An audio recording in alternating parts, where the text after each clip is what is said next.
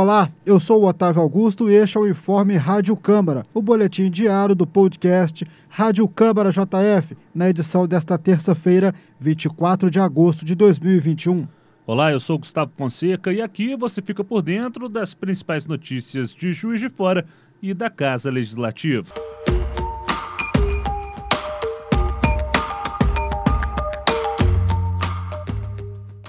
A Câmara Municipal de Juiz de Fora promoveu na tarde de hoje uma audiência pública que discutiu o ciclismo em Juiz de Fora e suas diversas modalidades e percursos. No requerimento que solicitou o encontro, o vereador Marlon Siqueira apontou o crescimento perceptível de ciclistas na cidade no contexto da pandemia do Covid-19. O vereador Marlon Siqueira do Progressistas explica o objetivo desta audiência. Falamos aí das políticas públicas né, de incentivo à prática do ciclismo, né? como que a prefeitura tem atuado nesse sentido, como está a organização com relação ao trânsito, seja aqui na zona urbana e também na zona rural. Haja visto que a gente tem vários praticantes é, de, do ciclismo esportivo que estão indo para a zona rural do nosso município. Então a gente precisa estar preparado para uma realidade.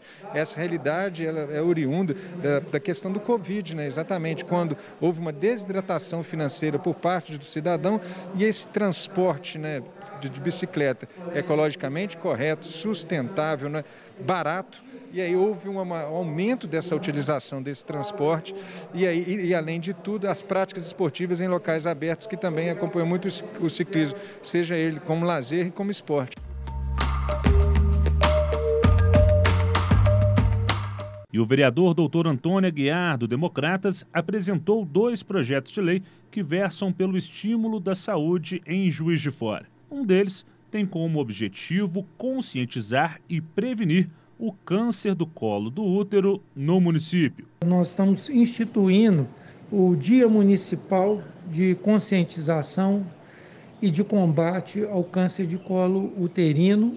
E o câncer de colo de útero no Brasil, segundo a doutora Denise Dumont, que é responsável no HU pelo ambulatório que presta esse tipo de atendimento, é um câncer que tem ceifado várias vidas de mulheres jovens, acaba possibilitando, às vezes, um sistema que nós temos que não ainda é de muito eficiente com relação à prevenção, e com isso daí diagnósticos precoces, com má evolução, e o que nós estamos tentando fazer através da vacinação e da semana de conscientização mudar essa realidade, fazendo as mulheres serem proativas, fazer o sistema de saúde funcionar melhor e com isso daí a gente reduzir as taxas que são graves dessa doença. Em outra proposta, doutor Antônio Guiar pretende promover a vacinação de adolescentes da rede municipal de ensino, meninas e meninos entre 9 e 14 anos, contra o vírus HPV. Nós produzimos em Juiz de Fora a vacinação anti-HPV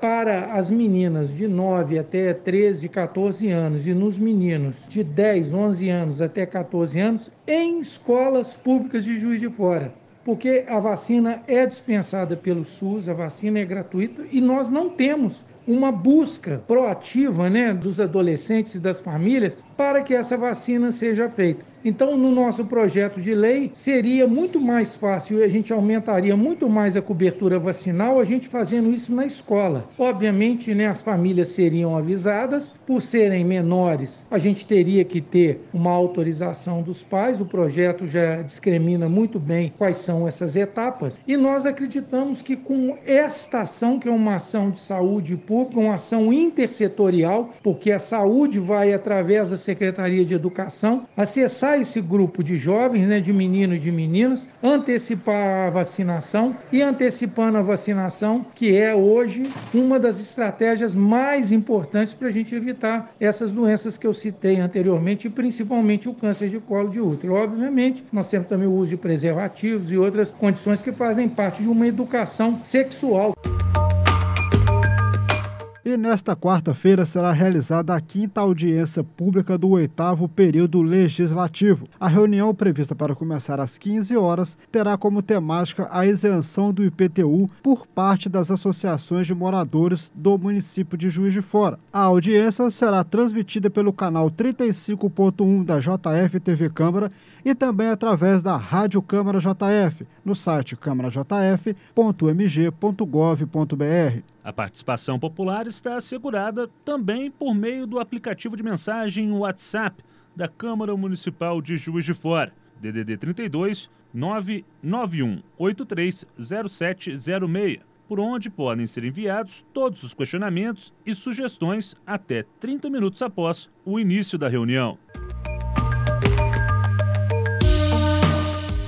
Para mais informações, acompanhe a JF TV Câmara Canal Digital 35.1 da sua TV aberta. Siga nossos canais Câmara JF nas redes sociais e acesse nosso site câmarajf.mg.gov.br.